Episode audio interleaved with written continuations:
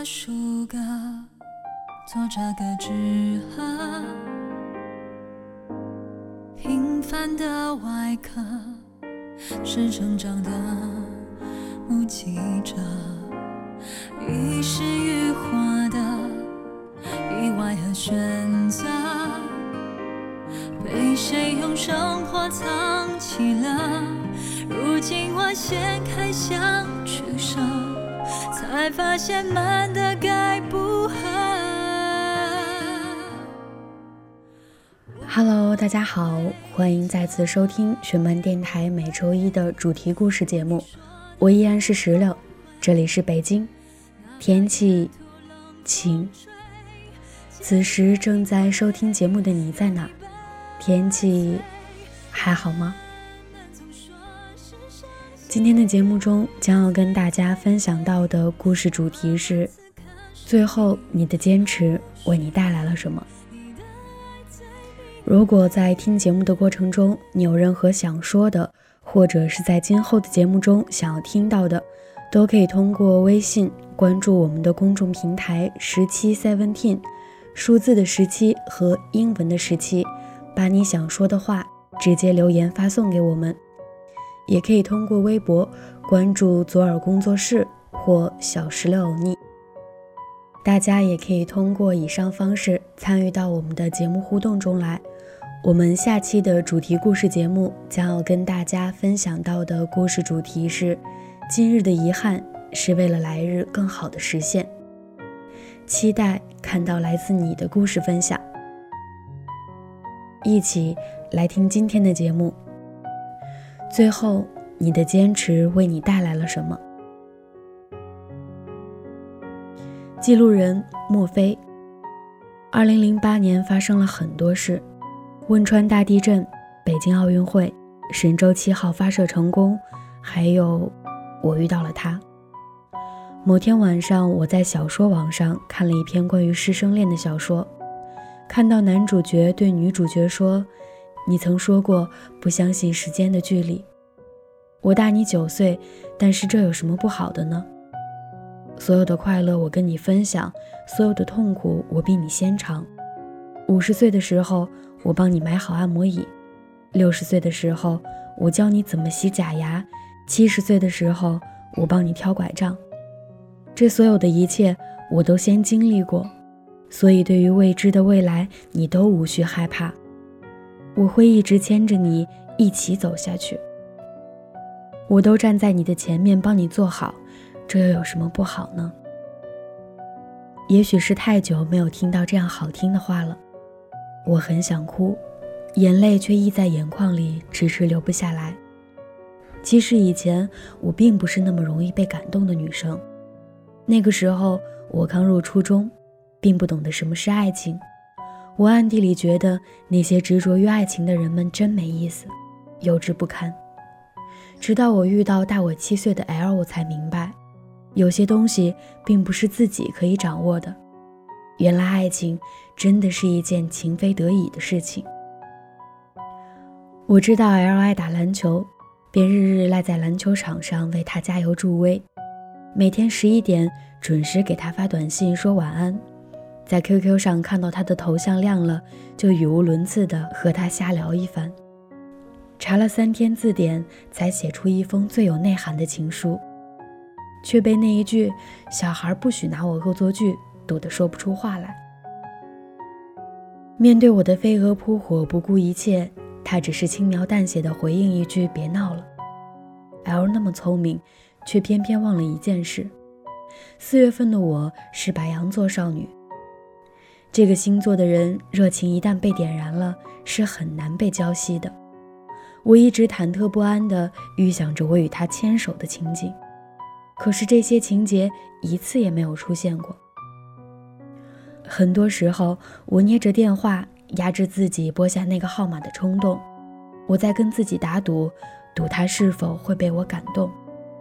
我乐此不疲地跟在他身后，读他读过的高中，考他所在的大学。我是那个为了帮他抄书熬出黑眼圈的女生，那个叽叽喳喳跟在他身后的女生，那个为了他凑钱编造了一大堆谎话的女生，那个因为他的一句话就把留了几年的长发剪掉的女生，那个心甘情愿喜欢他这么多年的女生，直到最后与他完全断绝了联系，我都不知道他到底有没有对我动心过，或者说有没有被我感动过。想到自己曾经那样执着而疯狂的喜欢过一个人，我一点儿也不遗憾。值不值得都不要紧，他曾经来过我身边，我曾经爱着他的一切，仅此而已。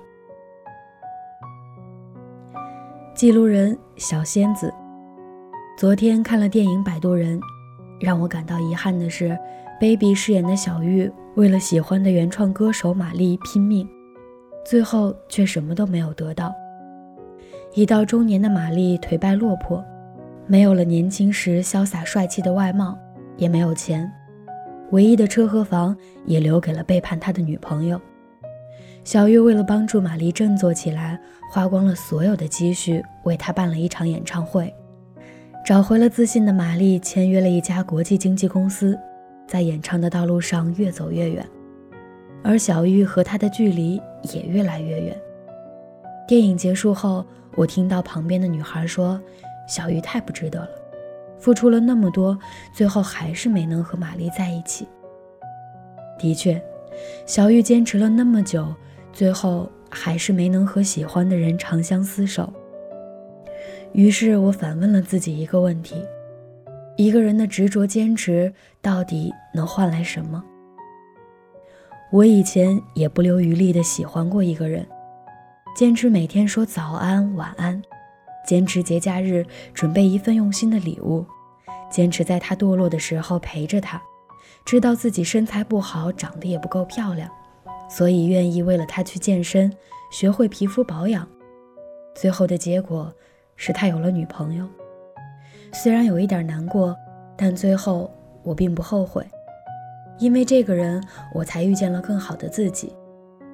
即使我知道我不是他的终点，但我也很庆幸陪他走过了这么一段路。所以，执着的坚持能换来什么，其实也没有那么重要。重要的是，在你坚持的那段时间里，你是否成为了一个更好的人。记录人山兔，这学期有一门沟通课。老师要求每位同学都要做三分钟的演讲，因为这个演讲，我知道了薄荷以前的故事。薄荷是个性格外向的女孩，她每天都嘻嘻哈哈的，但那次演讲，她却讲得快哭了。我想，大概是因为那段执着坚持的日子实在太苦了。薄荷从小到大都不是爱读书的孩子，上学不听课就一直玩。九年义务教育结束后，他考不上高中，但家里人花了很多钱赞助，找到了学校让他继续上学。然而，高中的薄荷依旧在学校里混日子，整天和一群一样不爱学习的同学吃喝玩乐。每次考试，他都考倒数几名，座位也被安排到教室最后。到了高三，薄荷突然就想通了。他想继续上学，想去见见外面的世界，于是他开始认真学习。薄荷说：“再想起高三，那应该是他这辈子最认真读书的一年，也是他最记忆深刻的一年。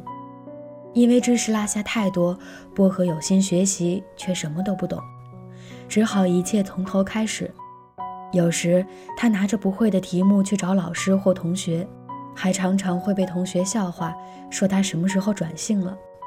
可是他不想认输啊！薄荷把自己的课桌搬到教室最前面，每天认真听课，厚着脸皮地问老师和同学问题。每天晚上，他都做题做到深夜。那时候的他都是边做题边骂题目怎么那么难，然后边哭又边做题，就这样日复一日地熬下来了。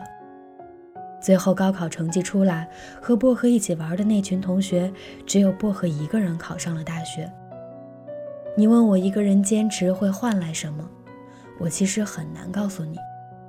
我把薄荷演讲最后的那段话送给你们吧：坚持特别苦，可是只有坚持下来，才会换来好结果。如果当初我没有坚持学习，我现在就不可能站在这里跟你们讲这件事。我一直相信上天不会辜负每一个努力的人。愿我们都能坚持应该坚持的，不要轻易放弃。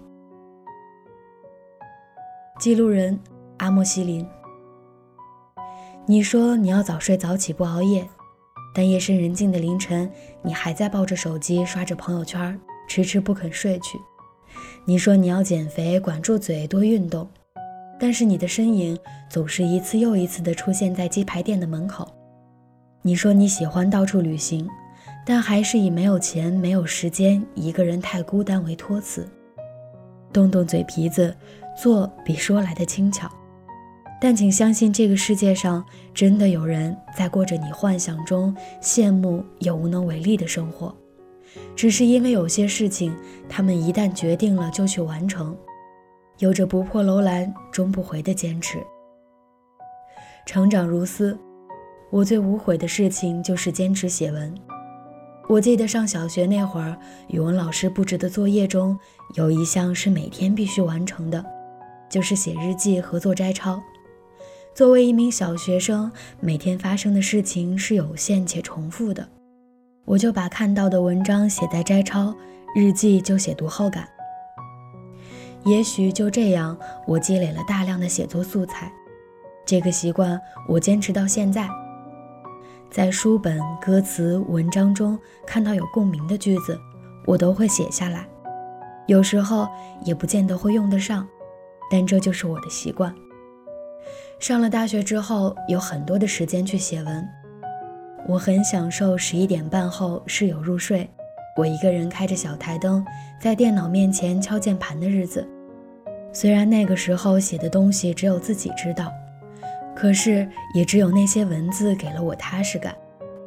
直到一年前，经朋友介绍了一个很火的某电台，碰巧赶上电台的文案招聘，我抱着试一试的心态去应聘，很幸运被录用了。每个星期交一次稿，那个时候没有稿费，没有赞赏，没有奖励，我还是如期上交，没有缺任何一次稿。当你对一件事情足够热爱，再多的险阻你也会克服，那是来自本能的理所应当，而不是所谓的苦苦坚持。后来在雪漫公共微信推文中发现他也在招聘文案，那天我特别认真地把简历和作品发了过去，但是并没有被录用，我既沮丧又期待，但我从来没有放弃过任何可以靠近雪漫的机会。一旦发现有招聘的信息，我就投邮箱。在第三次，终于得到了小编的回复，我如愿以偿的成为了常驻作者。我一路走到这里，因为热爱变得不虚此行。我的作家梦依旧遥不可及，但我一直在路上，且永不停息。记录人小金，在我的人生里，写作是一件非常重要的事儿。从小学写一篇日记开始，老师就说我是个善于记录的好孩子。也许因为小时候的我过于内向，因此非常喜欢这种含蓄的方式。每当我写很长很长的故事时，心情就会变得很快乐。漫长的青春里，我一直尝试着用笔用文字去记录下生命的点点滴滴。写作对于我是一件长久且热爱的事情。一个人能找到自己真正热爱的东西是幸福的。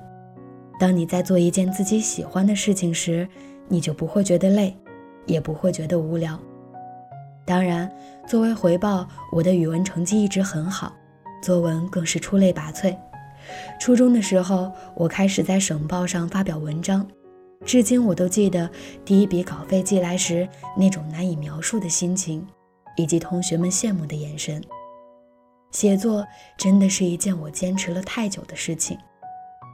高中的时候，我开始住校，那时的我坚持每天写日记，有时候觉得太累了，不知道写什么，就会打开本子思考一会儿。高三的那段时间，学习非常紧张，于是当我在自习课上记日记被老师发现的时候，我的班主任把我叫了出去，他婉转地告诉我，现在是非常时期，不应该浪费这个时间，因为每一分每一秒都是宝贵的。他说：“你应该花更多的时间去做数学题，去背英语单词，去看历史书、政治书。总之，就是不该再写日记。”我问他：“这样难忘的日子为什么不能记录下来？”他说：“你要搞清楚主次，爱好是爱好，高考是高考，哪个更重要？你要搞明白。”后来我告诉他：“我想考的是电影学院的文学系呀。”总之，写作真的是支撑了我漫长的青春。虽然后来电影学院落榜了，但我依然感激自己曾勇敢过。后来的我也一直坚持读书写作。大学时，我不断的进出图书馆，雪漫的大部分小说其实都是在那个时候看完的。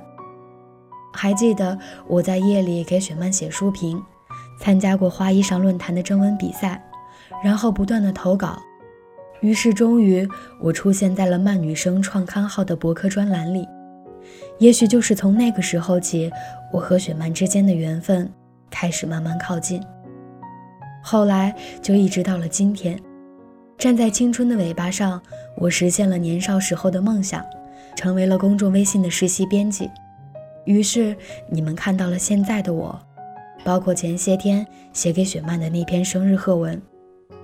一切都像是一场梦，梦里几番风雨，而曾经的每个梦想都在一点一点的实现。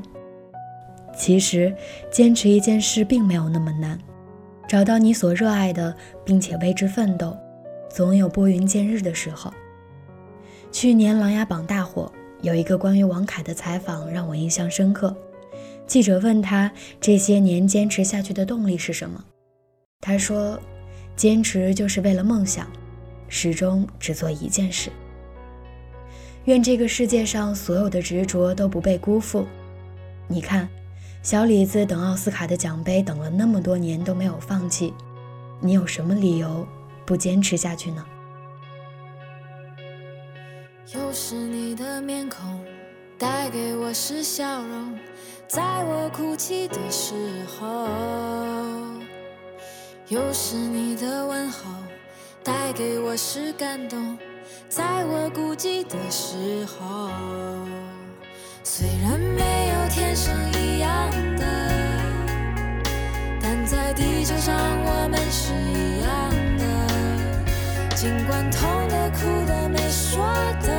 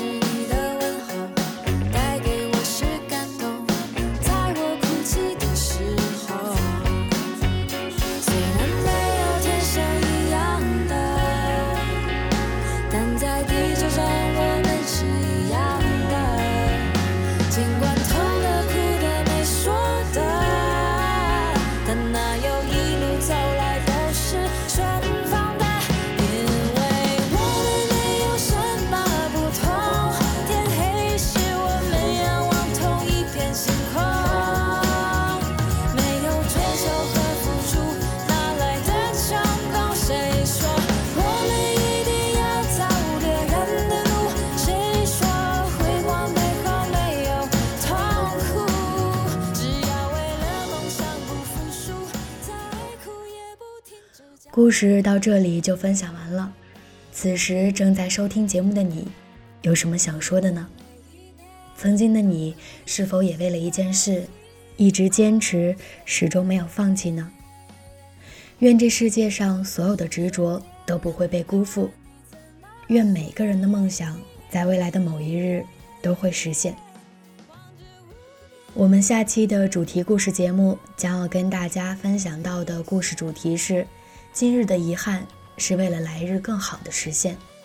欢迎大家通过公共微信十七 seventeen 参与到我们的节目互动中来，也可以通过微博给左耳工作室发送私信，期待看到来自你的故事分享。我们下期再见，拜拜。